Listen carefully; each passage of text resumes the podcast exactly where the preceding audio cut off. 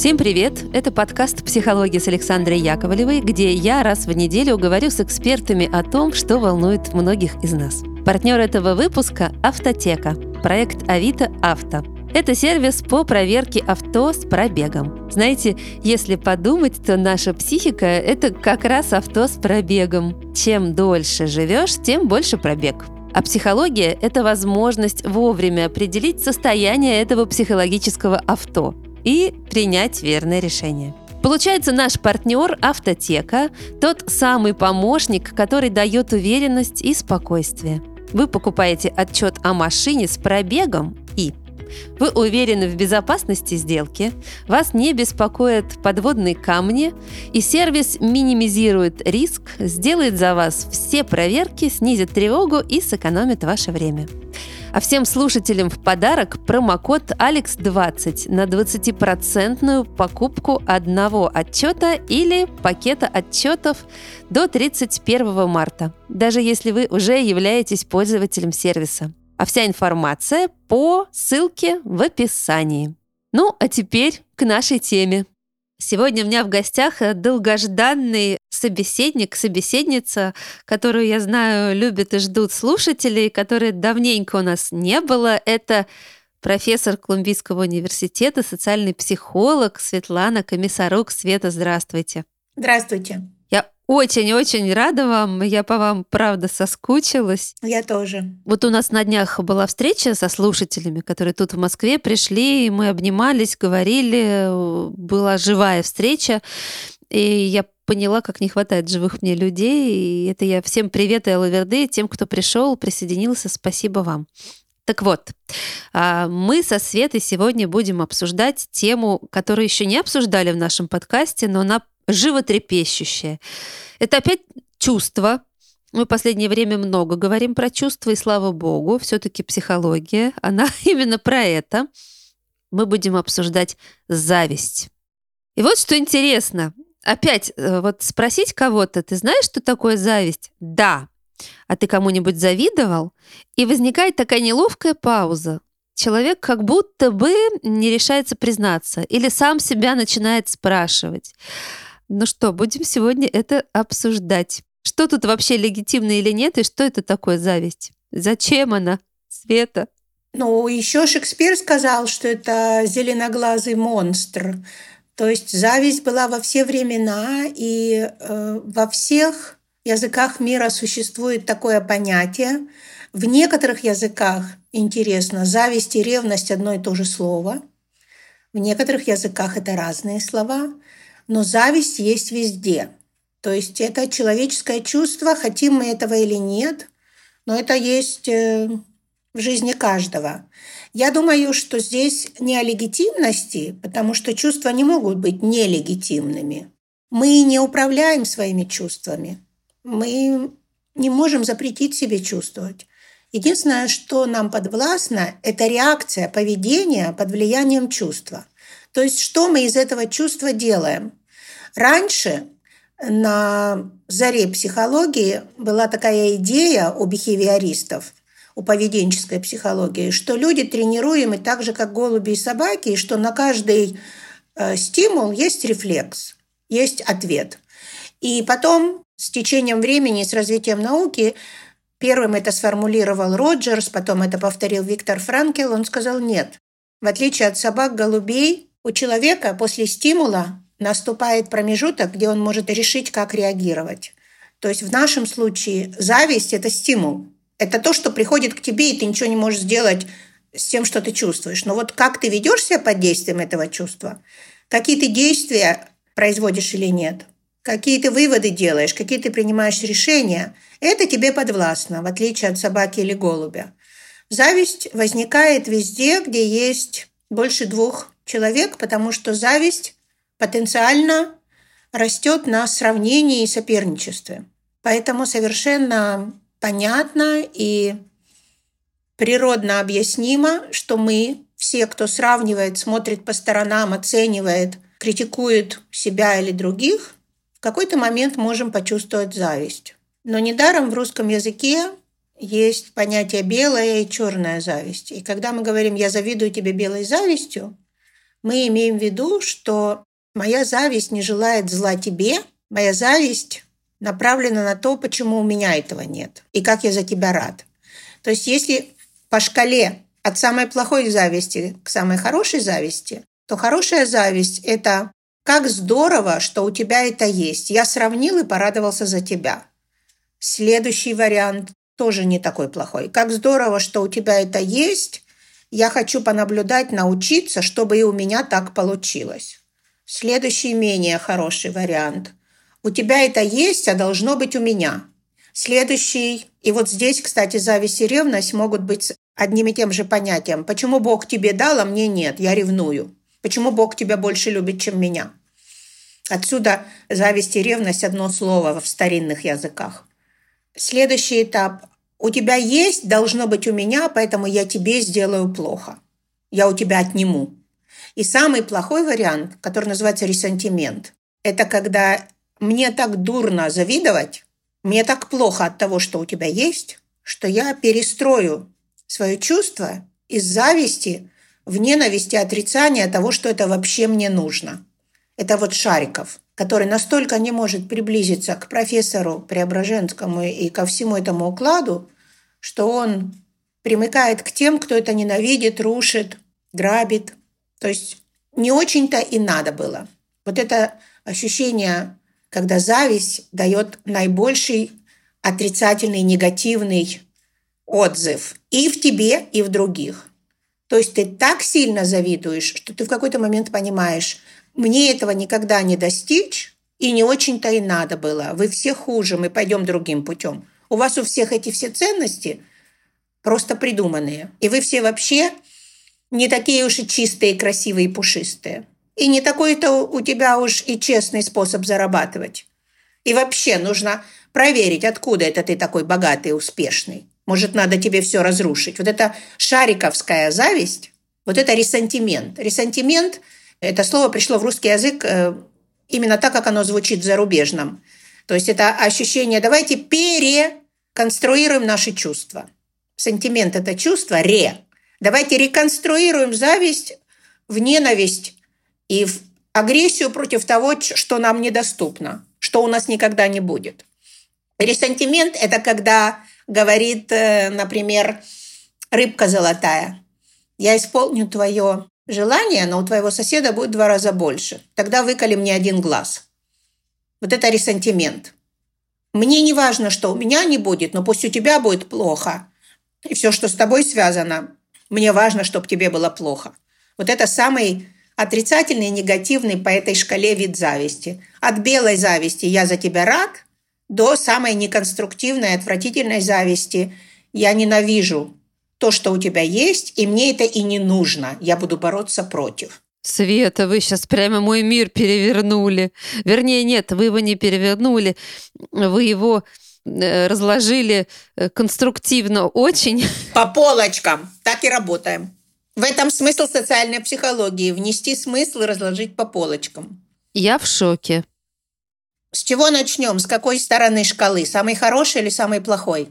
Слушайте, но, как мне тут говорят, ты светлячок э, и несешь свет. Поэтому я, когда вы говорили, э, где я узнавала себя, я узнавала себя там, где я за людей рада, э, где мне хочется у них научиться, где я думаю, что раз у меня нет, то все-таки, наверное, я смогу.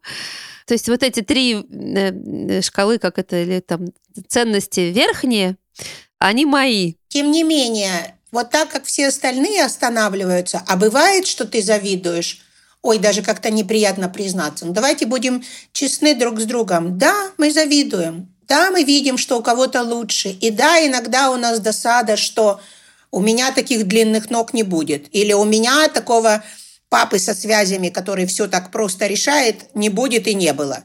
То есть зависть – это всегда конкуренция – не всегда здоровая конкуренция, не всегда решаемые вопросы. И заставить себя не завидовать очень трудно. Поэтому давайте не будем бояться завидовать, давайте будем бояться действовать под влиянием зависти. Если я вижу, что у кого-то получилось, я могу научиться или сделать выводы, или попробовать, или могу вставлять палки в колеса и наговаривать, и создавать какую-то кипиш вокруг этих успехов, вносить какой-то разлад. Давайте тогда говорить о вот этой самой серединке, когда ты еще не ненавидишь, но уже и не рад. Э, ну, то есть, наверное, это не то чтобы баланс, но это то, что плюс-минус ко многим относится. Я не, не знаю. Это то, где ты делаешь выбор. А.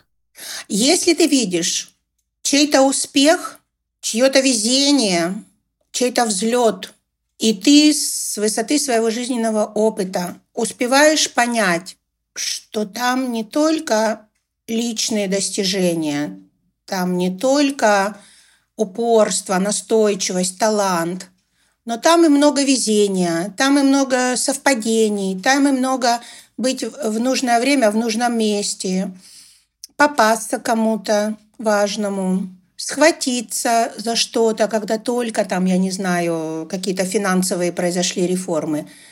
Когда ты понимаешь, что не все зависит от этого конкретного человека, в твоем чувстве зависти появляется такая развилка. Можно либо сказать, почему же ему повезло, а мне нет, почему Бог ему, а не мне, и я начинаю ненавидеть этого человека. То есть, если ты видишь, что кому-то удалось э, взлететь, и в силу своих жизненных э, каких-то событий, опыта, ты понимаешь, что там не только заслуга этого человека, там стечение обстоятельств, там связи, там везение, там э, оказаться в нужное время в нужном месте, какие-то возможности проявить себя, которые не связаны с талантом. У тебя вывод может быть на этой развилке в разные стороны. Один вывод – под влиянием зависти. Может быть, ну почему же ему повезло, а мне нет? Вот почему его выбрали, а меня нет? Ведь я даже лучше. И это ведет к негативу. Тут появляется вот эта ревность. Бог, почему ему, а не мне? Почему ты его больше, чем меня любишь? Но есть же и другой вывод. У этой развилки есть второй выход, более положительный. Я вижу, что можно взлететь и добиться успеха даже тем, кто ничуть не лучше меня. Значит, нужно пользоваться любым шансом. Значит, это возможно. Значит, в этом мире не такие уж причинно-следственные связи, что самые талантливые и настойчивые пробиваются. Есть место случайности, это хаос. Поэтому в этом хаосе почему бы и мне не попробовать? То есть зависть невозможно не испытать. Но что вы делаете под влиянием этого чувства? Какие вы выводы делаете? Это меняет вашу реакцию в плюс или в минус. И это важно понимать. Нельзя стесняться любого своего чувства, потому что это не подвластно. Но что мы дальше делаем, вот это уже нам подвластно. Вот тут мы можем решать. Так интересно. А, тут у нас сейчас э, вышел фильм «Мастер Маргарита» на экраны. А я э, книгу очень люблю. Не буду оригинальной. Так вот, я недавно собственно, на фильм я еще не ходила, я даже не уверена, что пойду. Философские размышления э, поделюсь. Не совсем это про зависть, конечно, это про гордыню. Так э, я посмотрела как-то случайно совершенно ролик, там один филолог, э, женщина, интерпретировала разные ситуации из книги.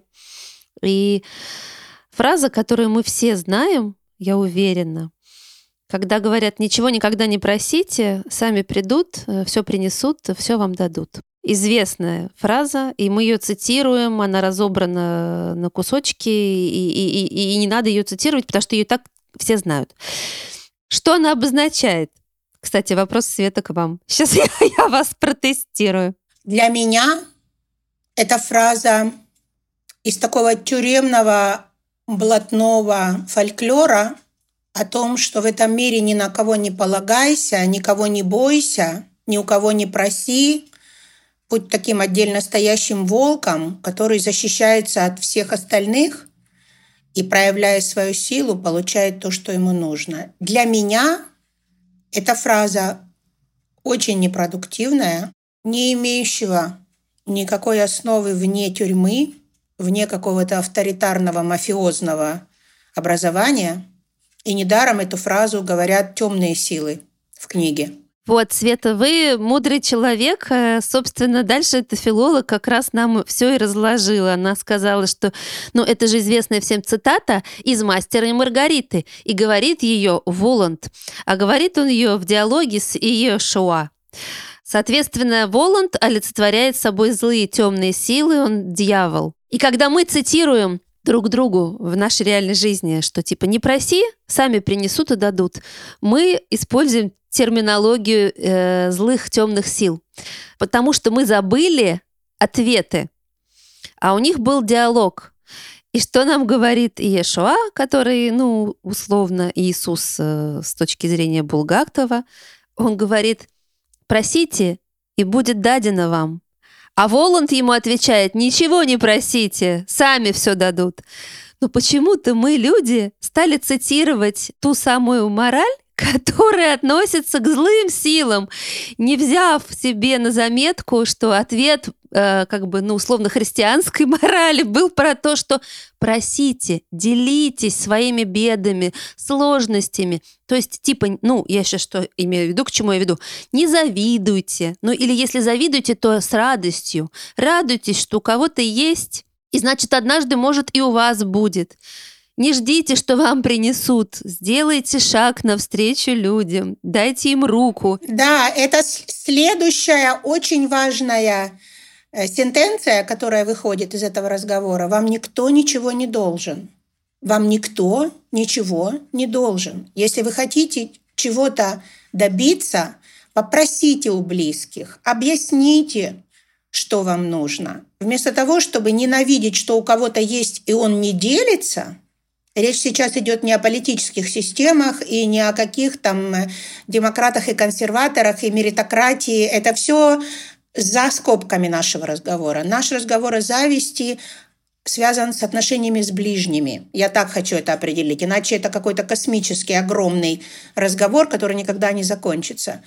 Вам не должен Э, делиться близкий, у кого получилось лучше. Он не должен. Если вы считаете, что вам должны поровну, это подпитывает вашу черную зависть. Это подпитывает ваши претензии. И, наверное, там близко вот эта фраза, что не проси, сами принесут. Никто тебе ничего не принесет. Если ты хочешь, чтобы с тобой делились, об этом нужно просить, тебе никто ничего не должен. Зависть и любая конкурентная такая нотка рассчитана на очень наивном и примитивном восприятии мира как большой кусок пирога, где каждому должны раздать поровну. Этот кусок пирога, который делится поровну между детьми, наверное, имеет место быть в глубоком детстве, когда у всех одна мама и любит всех одинаково. Но даже там существует ревность между братьями и сестрами. Но переносить эту примитивную и очень розовую, наивную систему мира на свои взрослые отношения и чувствовать, что все мы дети Бога, или там мы родственники, поэтому если у него больше, то, конечно, он мне обязан, что это я буду просить, он сам не видит. Это очень наивно и очень инфантильно. И я думаю, что зависть подпитывает вот это инфантильное желание «не проси, сами принесут». Тебе никто ничего не должен. Ты можешь попросить, ты можешь посоветоваться, ты можешь обменяться какими-то услугами, ты можешь пойти подучиться, но настаивать на том, что все должно быть поровну и по-честному в этом мире, нереально, непродуктивно. Возможно, в идеале это так должно быть, но это не так. И поэтому люди, которые, вот, например, в эмиграции, готовы на любую работу, готовы начать намного ниже уровнем, чем они, состоявшиеся профессионалы, заслуживают, добиваются своего. А люди, которые приезжают с э, дипломами, со своими регалиями, например, из глубинки в Москву, да, или из э, одной страны в другую страну, и считают, что им положено – и что их э, заслуги каким-то образом должны быть учтены, как правило, не находят себе места в новой ситуации. Потому что ощущение, что тебе должны, и ощущение, что тебя должны ценить, вообще все, что с должен по направлению к обществу, обречено на очень неприятные разочарования. И чем взрослее мы, психологически, тем легче мы это понимаем. То есть зацепиться хоть как-то, пойти на более низкую работу, пойти на временную работу, учиться тому, как здесь все происходит, учиться у более успешных, помнить, что за богатством брата стоят длинные-длинные годы без отпуска, компромиссы с собой и с другими, жертвы. Это взрослый подход. А видеть, что ему повезло, а мне нет, и он должен поделиться, это глубокий инфантилизм, который вот возвращается к тому детскому тортику. Я еще подумала, знаете, что вот это вот ну, черная зависть, как мы ее назвали уже здесь в подкасте, это тоже немножко ресентимент. Они все мажоры, а я честный человек, и поэтому продолжаю работать с слесарем. Здесь я про...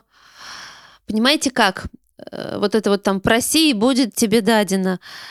То есть люди не хотят спускаться на эту ступеньку просителя, потому что это как будто бы их э, принижает. Э, потому что вот они на такой ступеньке, где если да, за, э, они не хотят быть зависимыми. Это, кстати, тоже очень понятно. А, не зависеть ни от кого, быть самостоятельным, опираться на себя. Но признать, что у кого-то есть э, больше опыта, больше возможностей, больше там силы, связей, связей, больше везения, везения, денег, счастья, любви, я не знаю что, сексуальности, красоты, я не знаю, короче, больше, чем у тебя, неважно чего. Ведь это так здорово, я сейчас в кавычках это говорю, обесценить, сказать, да мне не надо, да это все вообще какая-то ерунда, нафига мне это надо, господи, вот она такая вся сексуальная красавица. Да ну нафиг мне это надо? Вот это ресентимент. Ресентимент – это перефразировать для себя и убедить себя в том, что не очень-то и хотелось, и то, что я хочу, то, что я раньше хотела, это очень плохо. Дело в том, что всегда, когда мы просим, мы становимся уязвимыми. Просить – это довериться и быть готовым к ненулевому шансу, что вам откажут.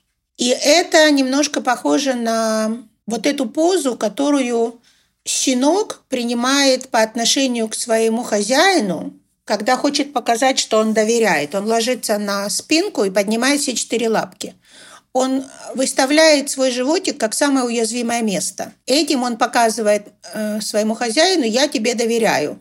Я понимаю, что ты можешь ударить, но я рискую и доверяю. Когда собаки дерутся на улице, та, которая хочет сдаться и чтобы прекратили ее бить, тоже ложится на спину и тоже поднимает четыре лапы. И в собачьем мире это знак, что дальше ее бить не нужно. И этому знаку все собаки подчиняются. То есть вот эта дуальность того, что ты просишь, ты подставляешь свой животик и рассчитываешь, что люди тебя не обидят в человеческом мире, очень опасно. И поэтому люди боятся просить. Людям так страшно, что им сделают больно и откажут, что они не открывают уязвимые места и не показывают, что им нужна помощь. И это их выбор. И это каждый должен выбрать или он на стороне Воланда, который говорит «не проси, не завидуй, они должны поделиться сами». Или ты на стороне Иисуса, который говорит «попроси, иначе люди даже не знают, что они могут помочь». А дальше будь что будет. И этот выбор, конечно, никому мы не можем предписать. Есть люди, которые не просят и гордо в одиночку прорывают зубами – свое светлое будущее. Есть люди, которые просят, получают, и потом много лет благодарны и не забывают повторять слова благодарности и идут вперед. Есть люди, которых обидели, отказали, и они стряхнули это как страшный сон и идут дальше. Есть люди, которые делают выводы и больше никогда не просят. Все это личный выбор каждого и зависит от того, кто с вами рядом, и есть ли кого просить, и насколько вы доверяете подставить им уязвимые места. Что точно непродуктивно, это ненавидеть тех, у кого лучше. Вот эта форма зависти разъедает вас. Она разъедает ваши перспективы. Она съедает вашу энергию. И вот с этой формой зависти, наверное, однозначно можно посоветовать бороться. То есть испытывать, что ну что же ему так повезло козлу. Это нормально, а вот действовать и следующий шаг предпринимать в этом направлении – это выбор. То есть сказать, я тоже буду стараться, или сказать «я пойду подучусь», или перечислить, что в моей жизни хорошо и чем я доволен, это позитивные выходы из этой развилки. А сказать не очень-то и хотелось. Они все жулики и живут обманом, и они все отобрали, и вообще у них ложные ценности, ресентимент. Мне это все 300 лет не надо, я вам сделаю хуже. Это самообман, и это очень негативно в психике разъедает нас. Я подумала, что мы с вами за наш разговор дважды помянули Булгакова. Один раз с собачьим сердцем, другой раз с мастером и Маргаритой.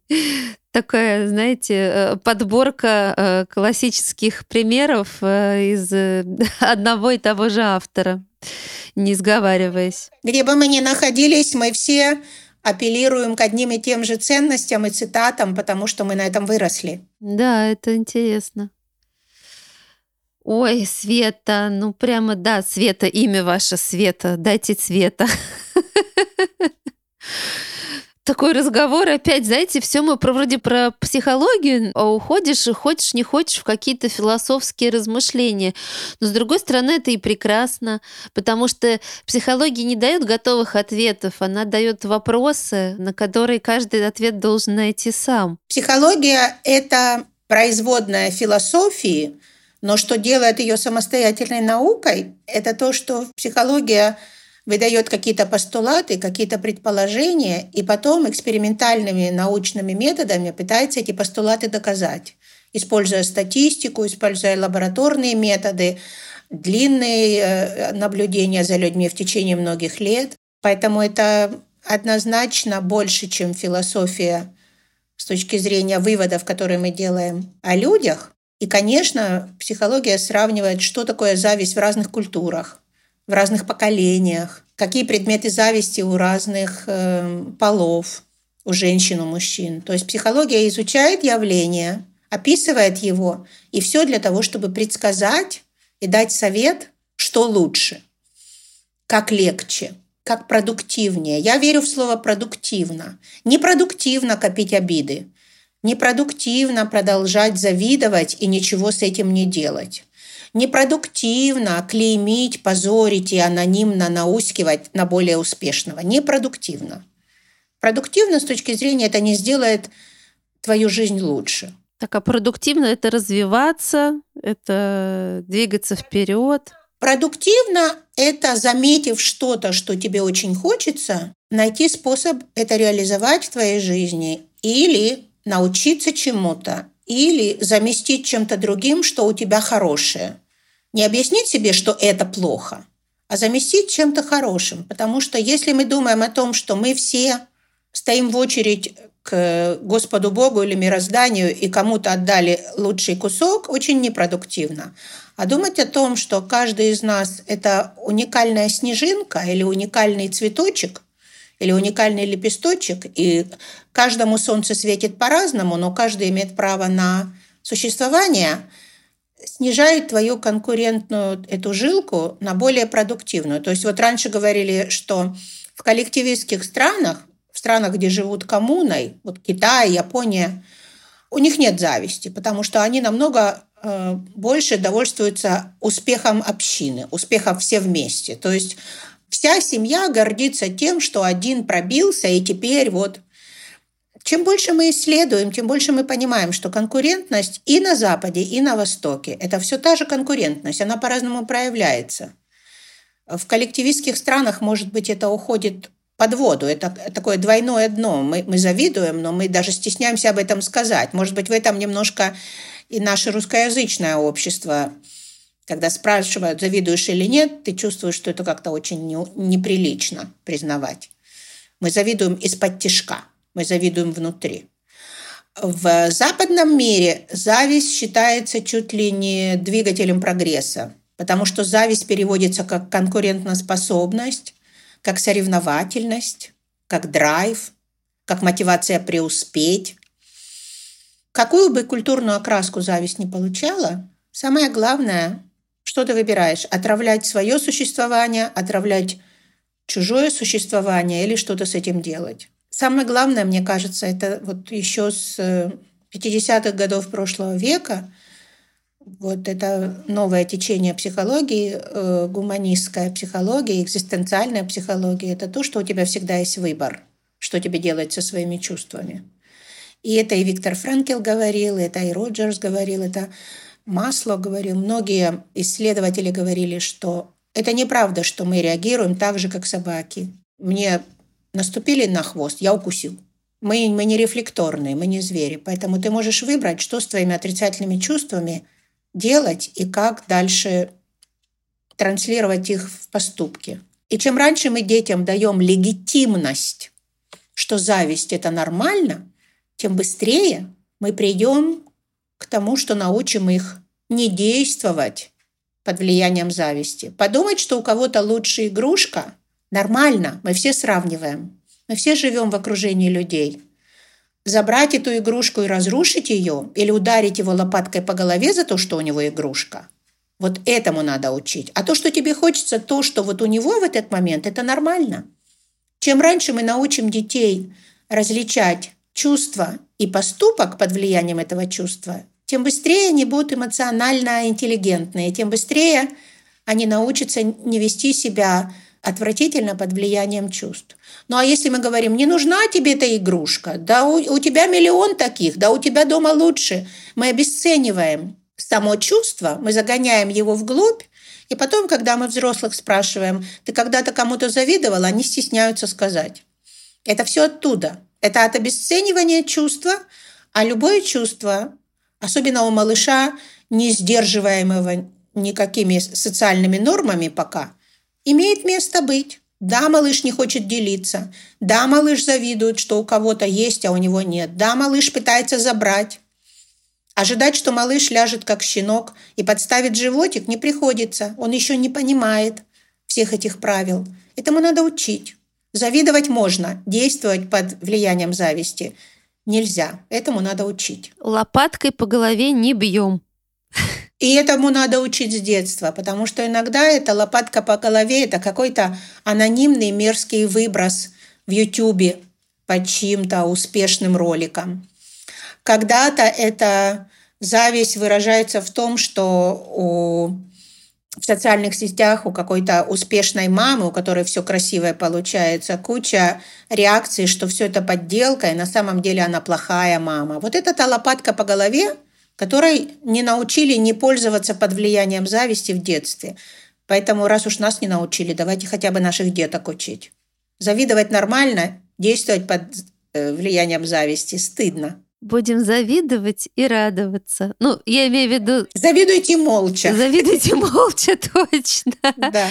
Тут, меня друзья спросили сегодня, когда я сказала, у меня будет запись вот э, тема зависть. И мне тут же сказали, белая или черная? А я еще подумала, в чем разница? Вот теперь я, кажется, разобралась. Вы знаете, что есть э, в немецком и в иврите даже специальный термин для белой зависти?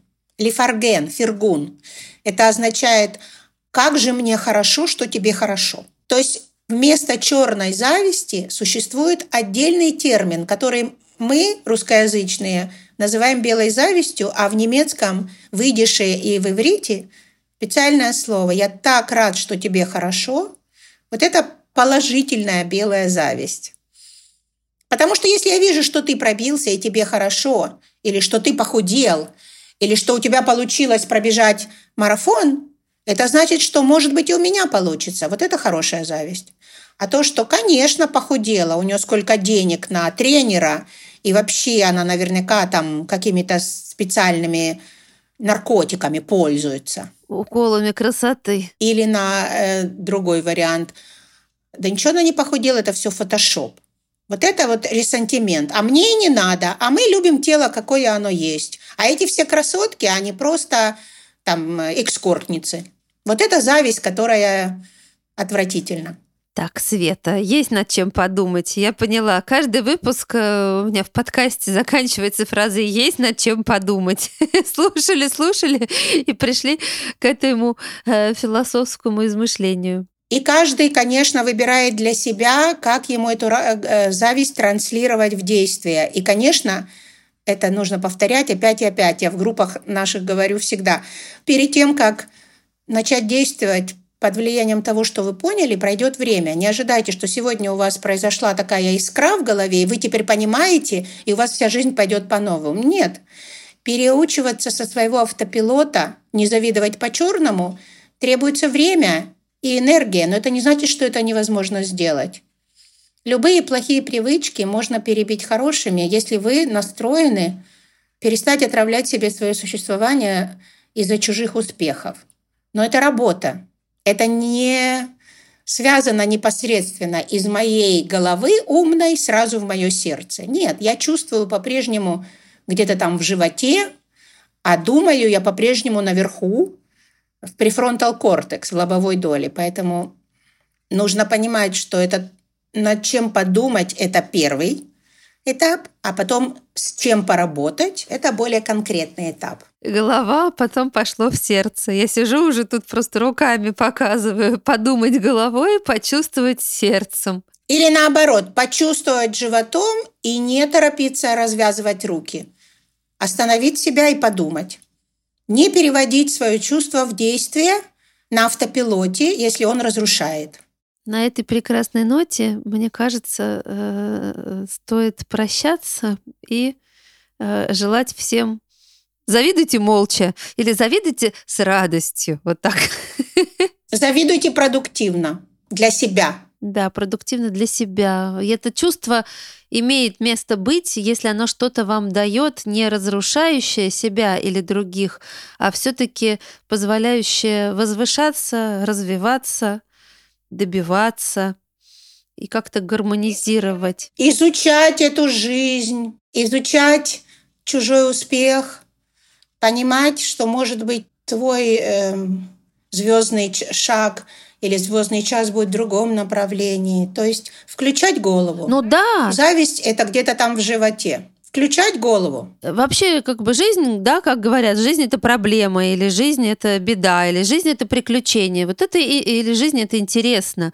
Но вот это интересно, что у кого-то есть этот успех пресловутый, а у меня его пока нет.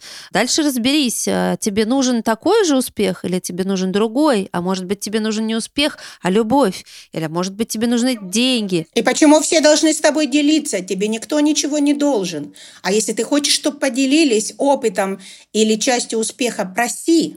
Никто тебе ничего не должен. Это самое главное понимание. Никто твою часть торта к тебе лично не принесет. Все, розовые детские иллюзии закончились.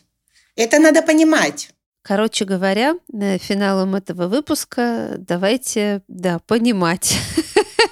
И я все-таки за плюсы. Э, радуйтесь э, тому, что есть у других, и, возможно, вы тоже получите радость, потому что у вас тоже может быть другое что-то. Не обязательно то же самое. Цена каждого успеха – это на самом деле ошибки, там, боль и, и куча набитых шишек. Мы все это знаем. Но мы же, как обычно, видим издалека особенно вот ту самую корону, которую человек уже получил, и вот этот цвет короны нас ослепляет, а дальше рождает зависть.